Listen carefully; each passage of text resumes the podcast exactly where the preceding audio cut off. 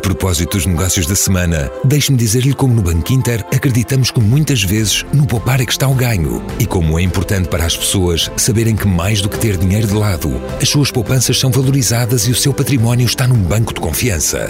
Por isso, se para si um bom negócio é ganhar a poupar, não deixe de procurar o banco que valoriza as suas poupanças. Banco Inter, patrocinador do podcast Negócios da Semana.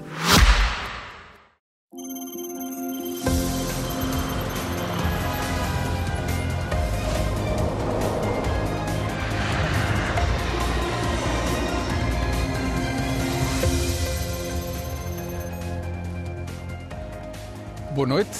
Apesar dos mais de 50 mil milhões de euros que Portugal está a receber da União Europeia, provenientes do Programa de Emergência da Covid, do PRR, do quadro de fundos estruturais ainda em vigor e do próximo quadro comunitário de apoio, o chamado 2030, apesar de todas estas ajudas, Portugal vai crescer menos de 2% este ano.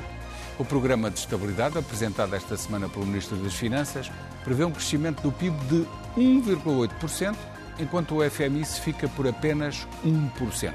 É um resultado manifestamente insuficiente, face à urgência de Portugal em crescer muito mais para acumular mais capital, mais riqueza e poder pagar melhores salários.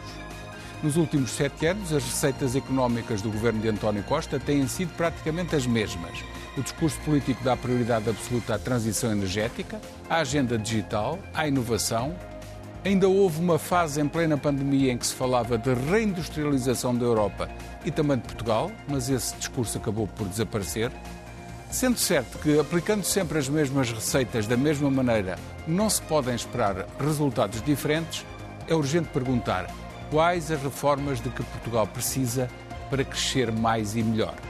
É o tema da entrevista exclusiva com Armindo Monteiro, acaba de assumir a presidência da CIP, a Confederação Empresarial de Portugal, é empresário e gestor, presidente do Grupo Lavon, um homem que sempre trabalhou por conta própria e sabe bem o que é pagar salários aos seus empregados e impostos ao Estado no fim de cada mês.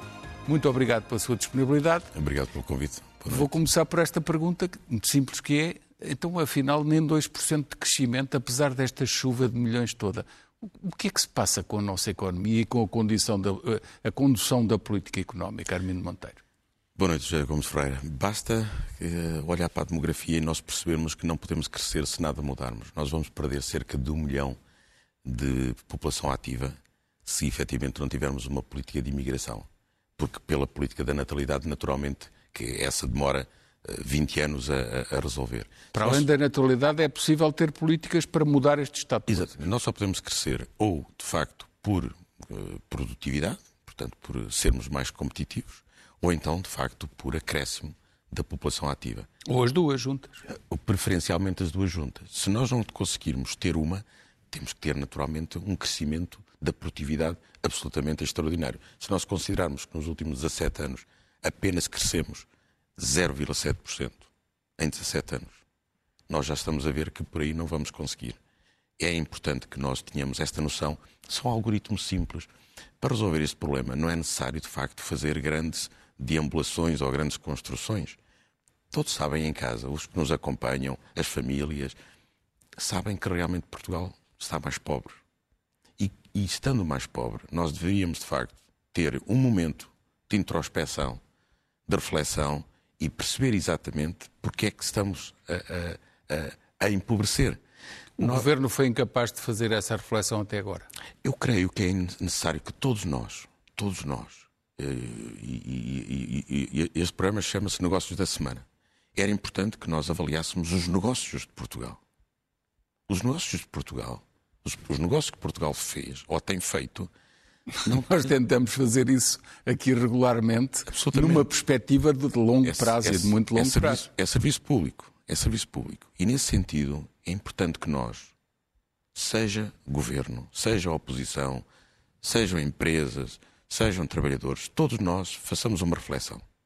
As soluções que nós temos hoje, o modelo que nós temos hoje, está a contribuir para sermos um país mais rico, sim ou não? E a resposta é não. E a resposta é não. Se não, então, já dizia o Einstein, se nós insistirmos em ter as mesmas medidas, os mesmos inputs, naturalmente que as respostas são sempre as mesmas. Não se pode esperar resultados diferentes. Eu não citei o autor na introdução deste programa.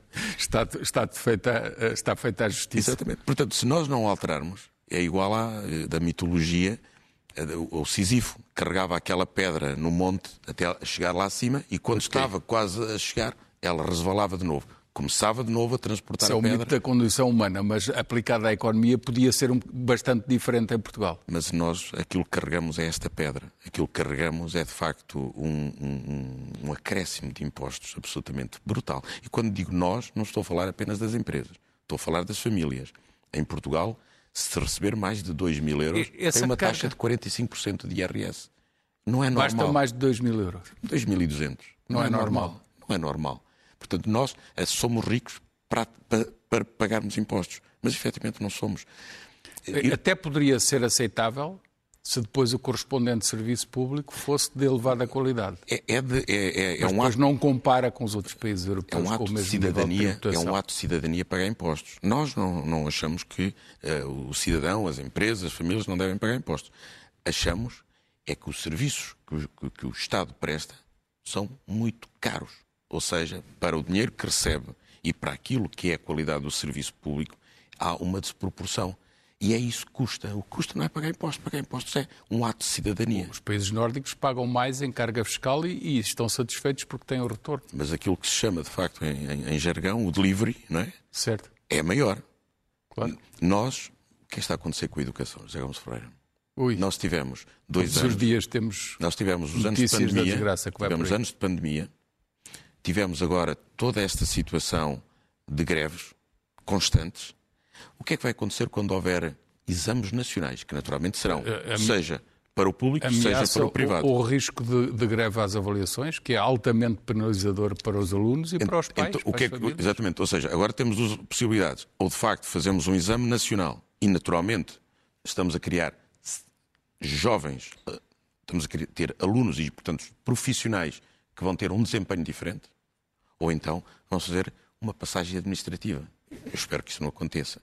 Nós devíamos... ah, está a falar da, da, da retirada do, dos exames nacionais em vários níveis do ensino. Se isso acontecesse. Isso dá cabo da exigência. Da exigência toda. Nós, com, com este facilitismo crescente, naturalmente não estamos a preparar uma sociedade mais responsável, mais competitiva, mais aguerrida e com mais vontade de empreendedorismo. E isso é importante. A atitude, eu aqui não me refiro às hard skills que os professores ensinam. Refiro-me às soft skills. Refiro-me às atitudes. Isso que está a referir.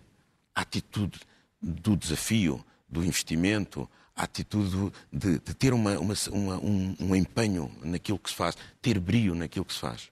Isso é, são naturalmente os Vivemos tempos de um igualitarismo perigoso. Eh, a CIP vai fazer um programa de mudanças, de proposta de mudanças, que tem reformas estruturais, certo? Tem reformas estruturais. Mas o Primeiro-Ministro diz, eh, e não se coibiu dizer, que os portugueses têm horror a reformas estruturais, interpretando ele eh, a vontade de todos os portugueses quando Nós queremos ajudar... muitos sabem perfeitamente que, é, que tem que se mudar Com... o, regime económico, o modelo económico rapidamente. Com humildade, nós queremos ajudar o governo, mas sem ironia, de uma forma muito prática, muito objetiva, porque nós precisamos que o governo funcione. Mas agora, com um bocadinho de ironia, para alguém ser ajudado, tem que aceitar ser ajudado. Sim, naturalmente. E esperamos que conseguir, conseguir convencer da bondade das, das, das nossas propostas. Nossas, empregadores e queremos naturalmente envolver os representantes dos trabalhadores. Portanto, não é aqui uma, uma, uma epifania dos empreendedores, é empreendedores irresponsáveis representantes. O Armindo Monteiro, novo presidente da CIP, está a promover uh, o estudo de soluções Sim. efetivas, concretas, não só com os seus pares patrões, mas também com os representantes, com os presidentes dos sindicatos. Naturalmente, porque, José Gomes Ferreira, o mundo das empresas, a sociedade, nós não podemos ter esta visão hedonista, esta visão que somos nós e o resto não conta. O mundo das empresas é feito de empregadores e é feito de trabalhadores. E é preciso haver essa compreensão.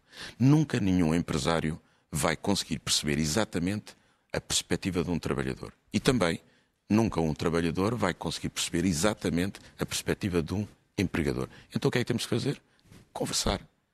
E só conversando é que nós conseguimos encontrar soluções que efetivamente façam sentido. E aqui estamos a tentar fazê-lo sem o paternalismo do Estado. Significa isso que não acreditamos na concertação social? Não, nada disso. Mas vão propor um novo acordo de rendimentos? Vamos propor. E de produtividade? Mais ambicioso.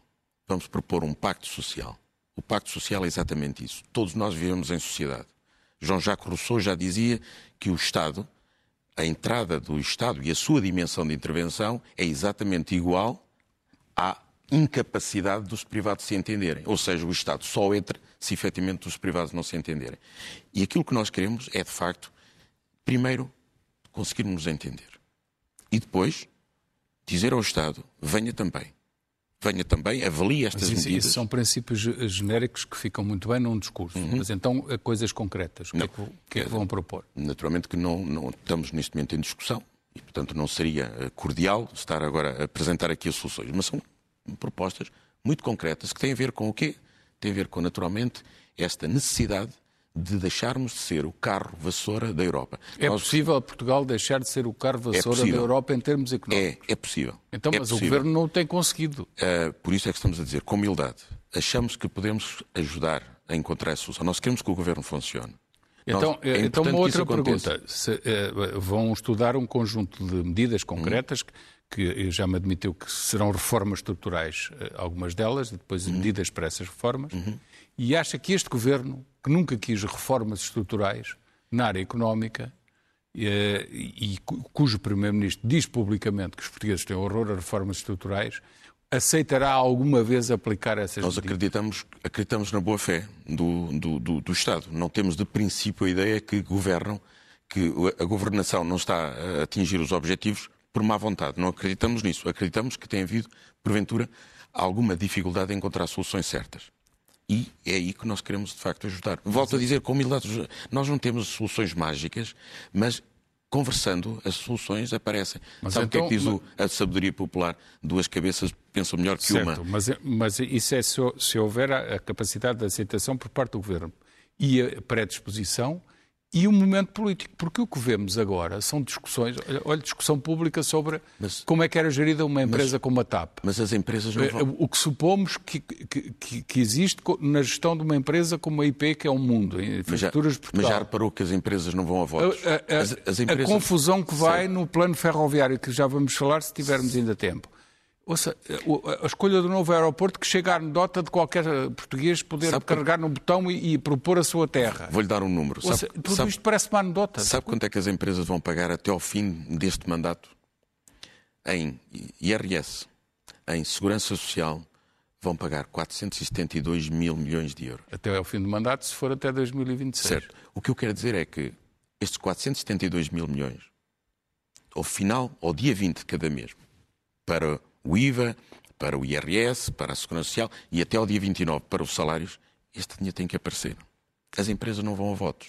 Significa, com um governo que governe bem ou com um governo que governe mal, este dinheiro tem que aparecer por parte das empresas. E será muito mais fácil se o governo estiver a governar bem. E por isso a nossa primeira obrigação é contribuir para que o governo governe bem. Nós somos parte da solução, nunca seremos parte do problema. Agora, naturalmente que nós, enquanto parceiro social, temos que procurar encontrar as soluções que façam sentido para a economia. Nós gostamos de dizer sempre queremos ser os melhores da Europa, ou queremos estar no pelotão da frente, ou queremos estar uh, na média. José Gomes Freire, nós temos, corremos o risco de sermos o carro vassoura. Temos apenas mas, quatro mas países então vamos atrás a, de nós. A, a questões muito concretas. Uhum. O Governo insiste na agenda da transição energética, da, da agenda digital, eh, na inovação, é tudo eh, frases muito pomposas, uhum mas que depois trazem custos. Uma, uma parte dessas agendas traz custos acrescidos para a economia, já lá vamos também. Por exemplo, eh, o alargamento da taxa de carbono à maioria das empresas, as proibições cada vez maiores de usar processos de fabrico uhum. e, de, eh, e, limitações regulamentares cada vez maiores e coimas cada vez mais nós, exageradas. Nós aí sabe o que é que Vocês aceitam hum. isso tudo sem, sem dizer uma palavra de crítica? Não, nós dizemos. Nós o gostaríamos... Desculpe, só para terminar Sim. a minha pergunta, que Sim. é em jeito de, de, de, formulação também da opinião. Uhum. É que eu estou farto deste discurso que uhum. nos leva só a cada vez estarmos mais pobres. Muitas destas transposições bastaria que fossem... Porque estas leis existem na Europa e nós fazemos parte de um espaço europeu. Bastava colocar no Google a lei em inglês e traduzir para português e nós empresários, provavelmente em 99% estaríamos de acordo, porque seria traduzido quase ipsis verbis e aceitaríamos. O problema é que nós em Portugal temos alguma capacidade criativa nós, os políticos. Nós, e, e, a lei, quando é transposta, não se limita a ser transposta, mas sim a, a ser acrescentadas uh, artigos e acrescentados pontos. Ou então ignoradas partes. Ou então ignoradas as então, outras então, partes. Eu quero um exemplo concreto. Funciona. A agenda digital.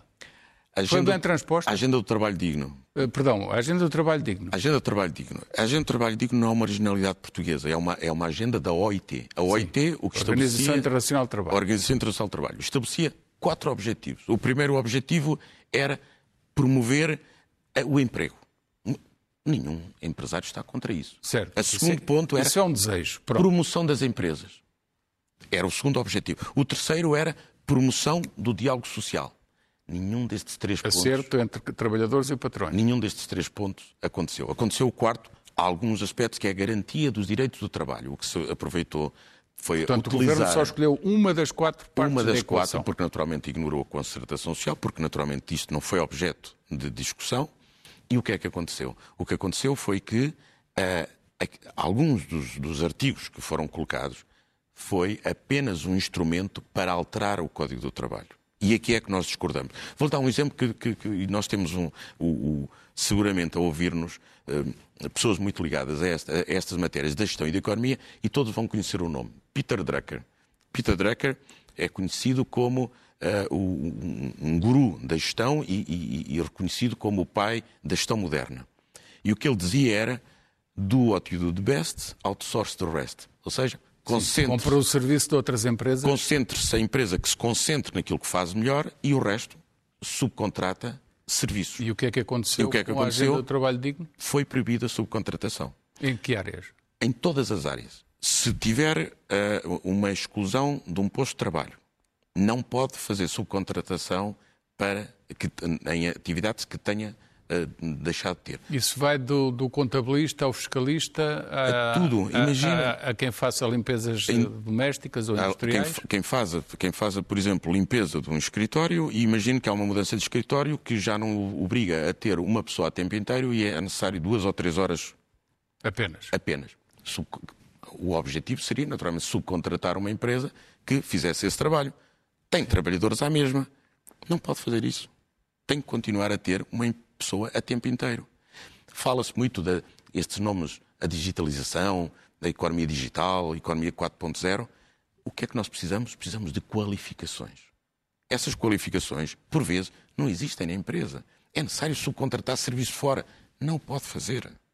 Se tiver. Então, mas isto, isto, por um lado, vai fomentar o trabalho ao negro, como se costuma dizer, mas, mais trabalho clandestino. Mas, repare, estas transformações. E, por outro lado, limitar fortemente a possibilidade de contratar dos empresários. E, é, e, é, e uma das razões, porque, efetivamente, até, até a nossa Constituição da República diz que isto é ilegal. Que é a liberdade de contratação. Que é a liberdade de contratação. Portanto, até Já aqui, pediram a declaração de inconstitucionalidade uma... da fiscalização?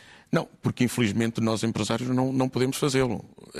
Apenas a Assembleia da República pode pedir a inconstitucionalidade e, e, e para Sim, isso mas... é, são necessários 25 deputados para o fazer. Mas já tentaram convencer alguns grupos parlamentares. Aquilo que nós, e sinceramente em 2023, é lamentável que um país que pretende estar na primeira divisão da economia que nós, conforme já citei o Peter Drucker, ou seja, que nós nem sequer podemos fazer recurso às modernas formas de gestão, ainda tínhamos que invocar a nossa própria Constituição e apelar aos grupos parlamentares que se ponham ao lado das empresas, que percebam que estamos a empobrecer. E aqui ao lado de todos.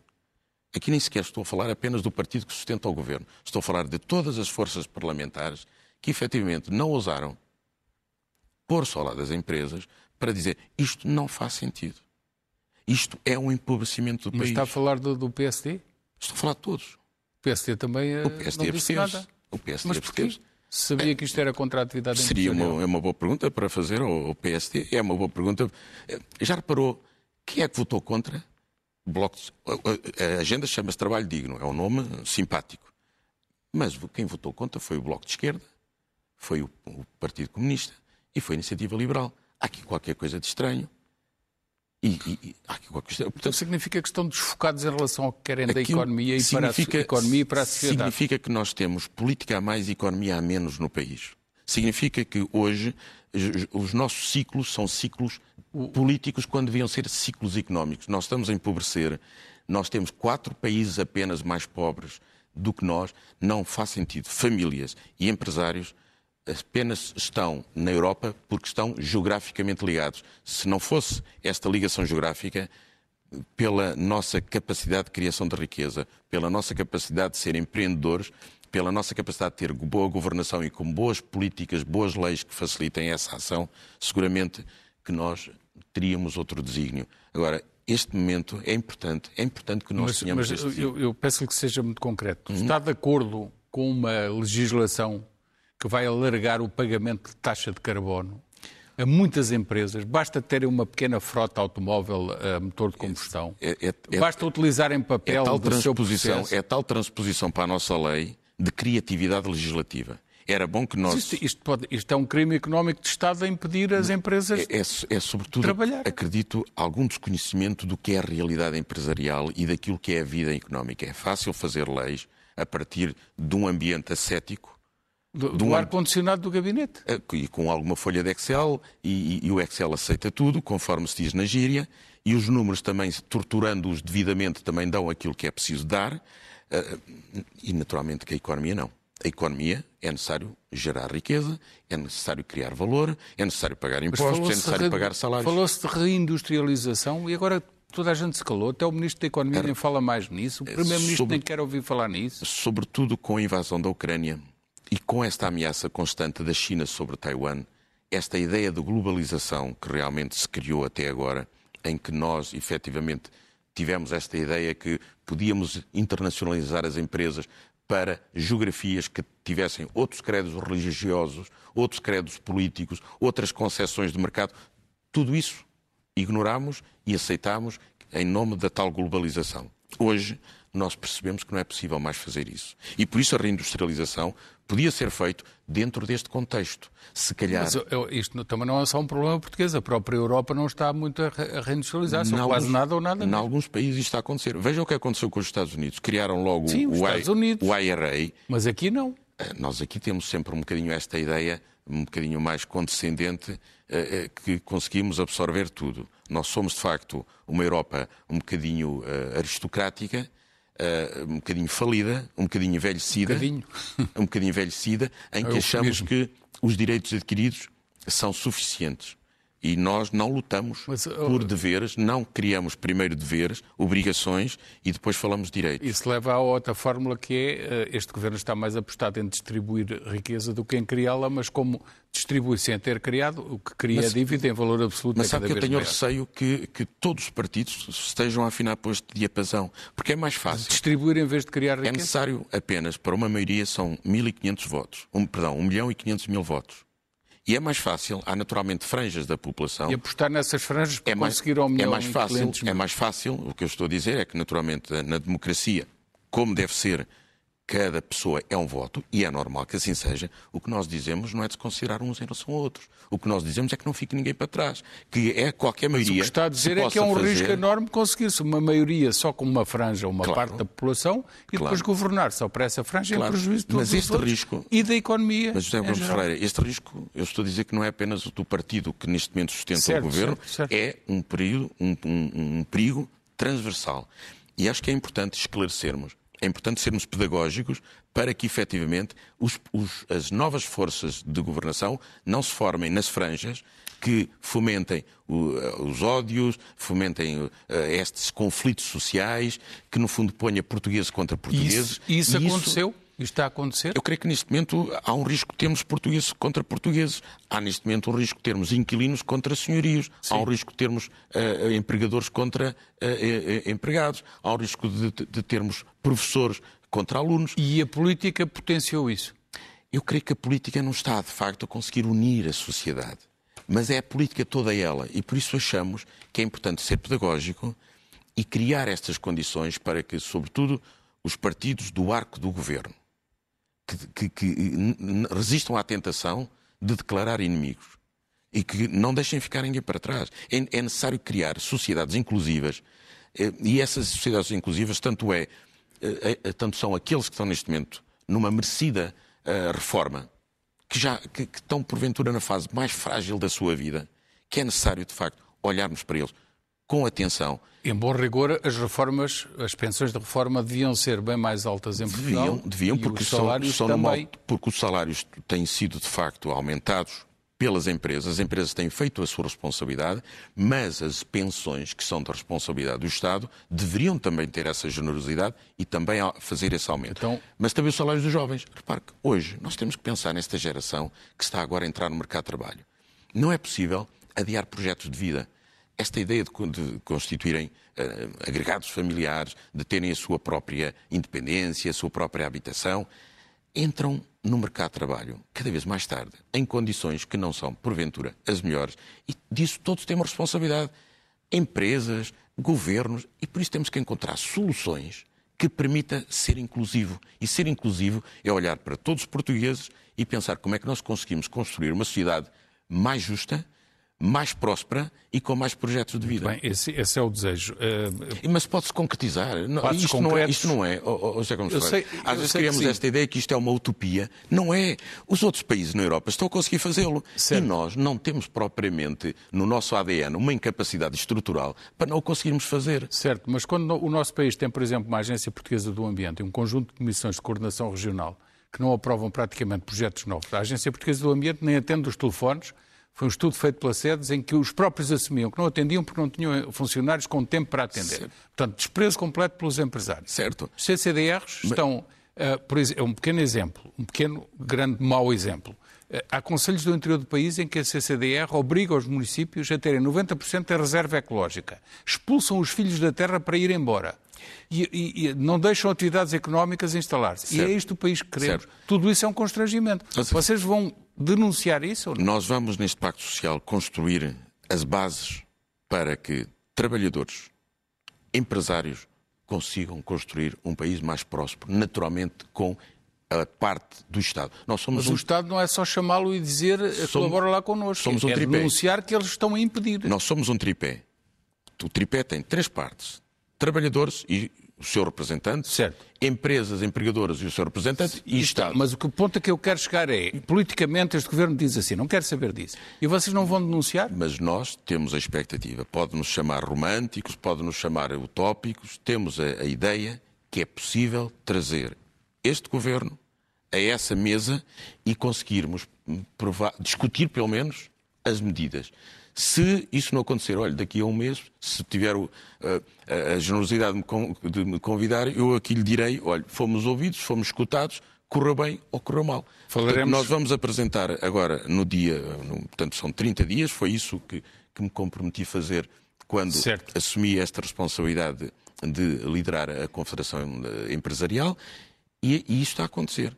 Estamos, neste momento, já em acordo eh, quanto a, a, datas, estamos a conversar com uh, os parceiros e apresentaremos as nossas propostas. Vou fazer-lhe perguntas telegráficas, temos apenas cinco minutos. Um, ehm, o que é que acha desta confusão, não há outro termo, uh, que foi revelada pela Comissão de Inquérito e pelos atos, uh, factos acontecidos anteriormente ao, início da Comissão de Inquérito sobre a gestão pública, política e até partidarizada de grandes empresas como a TAP. O que me preocupou mais, sabe o que foi? Foi 3,5, parece que ainda vai aumentar, mas 3,5 mil milhões Sim. que nós, portugueses, investimos neste negócio. Então, e não devíamos ter e, investido? E não, e não sei de nenhum português que tenha viajado melhor numa uh, companhia aérea, que tenha viajado de uma forma mais barata ou que tenha viajado de uma forma que de outra forma, de, de, de uma forma que se não fosse uma empresa nacional não o teria feito. Portanto, a eu não, eu não, é o que quer dizer. Eu não critico, não critico a decisão, eu critico é o custo. E, portanto, e por isso parece-me que o custo de oportunidade é terrível. Se calhar com esse valor tinha feito, se calhar vários hospitais, se calhar tinha feito eh, um aumento de reformas, se calhar tinha feito um, uma melhoria das escolas, do sistema de saúde. Ou seja, nós temos sempre ter presente o custo da alternativa. A economia, o que é que significa? Gestão de recursos que são escassos. E, e, e às vezes esquecemos que esses custos, esses recursos são escassos. Vamos ao, uh, precisamente a uma questão de uh, custo de, de oportunidade e verificação de alternativas, que é o seguinte: neste momento uh, discute-se a questão de fazer um novo grande aeroporto hum. em Lisboa. Há uma comissão que até isso, uh, vem propor a ideia de cada português escolher e isso, pôr lá o. Isso, isso, é algo que já nos envergonha, já nos envergonha lá fora. Sim, mas pergunta muito concreta: hum. defende a construção do novo grande aeroporto Natural, em Lisboa? Naturalmente que sim, nós precisamos do aeroporto, a evidência é essa. Temos turistas a chegar, a aumentar e nós não temos então, capacidade. Vou perguntar de outra maneira. Agora, se disser assim que devemos entreter-nos neste jogo vou em cada um põe um avião. Eu, enfim, nós somos, que é anedótico, mas nós vou... somos 10 milhões de portugueses, se cada um puser um, avião, um, um, um aviãozinho no seu quintal, é, é, é anedótico. mas vou perguntar... Ou seja, eu nunca vi em parte nenhuma do mundo referendar porque é isso que estamos a fazer, Sim. referendar a localização do aeroporto. Mas defende então a construção do novo grande aeroporto. Vou fazer contas simples. Estamos a pagar 1.500 milhões de euros hum. pelas parcerias rodoviárias e, e, e, continuaremos a pagar, portanto, pelo menos 15 anos hum a 1.500 milhões de euros, portanto, isto, isto já vai uh, em 15 mil, 20 mil milhões de euros ou mais. Uhum. Bom, depois uh, temos um plano, um plano ferroviário nacional, que é ele próprio, uma grande confusão, já não temos tempo de falar E temos aqui. o problema da bitola. Porque a bitola, ou seja, para, para quem nos ouve eh, Pronto. perceber, a eu, bitola. Eu ia falar a seguir, mas diga. Impede-nos de ligar a bitola, a Europa. A, a bitola, a bitola ibérica a bitola, é um erro, entre... ou não é um erro estar a ser implementada nas novas leis? A distância entre Carris, nós vamos continuar a ter ligação a, para a Europa até aos Pirineus. Por, ou seja. Isto é uma desgraça. Os caminhões portugueses daqui a poucos anos não vão passar para a Europa. Estes erros e os comboios foram, não vão ter estes ligação. erros que foram tempo, feitos no tempo de, das, das, ditaduras, de Franco em Espanha, de Salazar em Portugal, nós não estamos a, a corrigi-las. Mas, mas, os ministros uh, Pedro Marques e Pedro Nuno Santos fizeram tanto alarde que iam fazer uma, uma grande rede. Isto eu, está tudo errado. Eu, eu creio que a sociedade, de facto, deve apoiar o governo eu volto a dizer, na questão do aeroporto, não é apenas um erro deste governo, é um erro que se perpetuou nos últimos 50 anos. Está bem, mas neste caso foi durante os governos de Pedro Marques Sim, como ministro. Mas para nós portugueses, mas para nós portugueses é pouco importante, eh, ou seja, a consequência é maior porque não há penalização de quem, tomou, quem, quem, quem cometeu o erro. Em política, os erros são baratos. Na, na economia, os erros são caros. Um, e, e quanto mais pobres somos, mais penalizados somos pelos erros. Mas em política, o erro é relativamente barato. Resulta apenas perder eleições. Isso é barato. Na economia, isso é muito caro. Temos 10 segundos para esta resposta. A ANA, Aeroportos, eh, não quer construir um novo grande aeroporto, ou melhor, para o fazer exigirá um aumento da concessão. Já por aí, de fonte segura, é mais que certo. Uh, querem gastar apenas cerca de 1.200 milhões de euros na ampliação do aeroporto da Portela e mais um aeroporto de suporte, Montijo ou até Alverca, eventualmente com o apoio de tiros. Não era suficiente isto? O país poupava dinheiro no novo grande aeroporto e resolvia-se a questão. Eu não sou perito em, em, em, em aeroportos. E a minha opinião é uma opinião de senso comum. Eh, agora, eu deixaria, de facto, para o especialista. Aquilo que é necessário é termos um aeroporto. E esse aeroporto deve efetivamente ser construído. Neste momento, pior do que uma má decisão é não ter decisão nenhuma. Com ligação uh, em rede de alta velocidade de bitola europeia. Naturalmente, mas isso é de senso comum. Ainda hoje o Parlamento discutiu essa questão e nós fizemos uma reportagem a mostrar que está a ser feito um grande erro.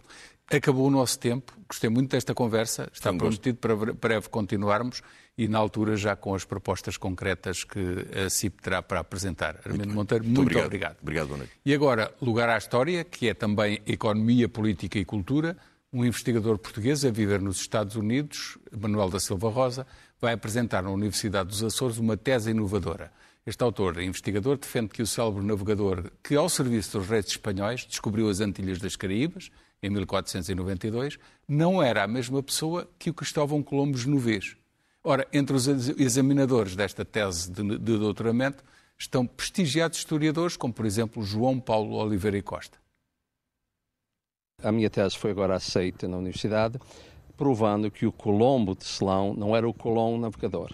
Eu acho que qualquer académico que levar o tempo a rever os documentos, um testamento falso de 1498, que de facto foi escrito em 1598, que vir os documentos todos e continuar a acreditar que o tecelão era o navegador é impossível. Isto foi verdadeiramente uma conspiração contra Castelo, eu vou dizer assim, mas também foi uma conspiração contra o público. E o facto de o professor João Paulo Oliveira Costa ser o meu orientador e concordar com a minha, a, a minha tese e a professora Manuela Mendonça concordar com, que, com o que eu apresentei explica a história muito melhor do que aquilo que nos eh, ah, tínhamos apresentado antes.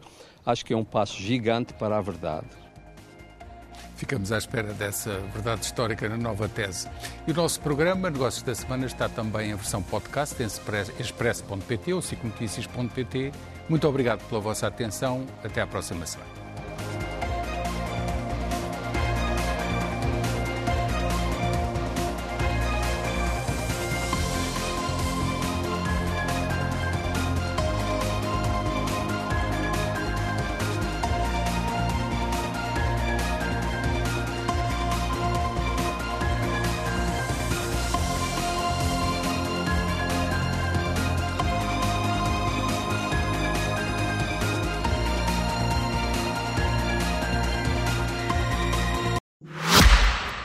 Propósito dos negócios da semana, deixe-me dizer-lhe como no Banco Inter acreditamos que muitas vezes no poupar é que está o ganho e como é importante para as pessoas saberem que mais do que ter dinheiro de lado, as suas poupanças são valorizadas e o seu património está num banco de confiança. Por isso, se para si um bom negócio é ganhar a poupar, não deixe de procurar o banco que valoriza as suas poupanças. Banco Inter, patrocinador do podcast Negócios da Semana.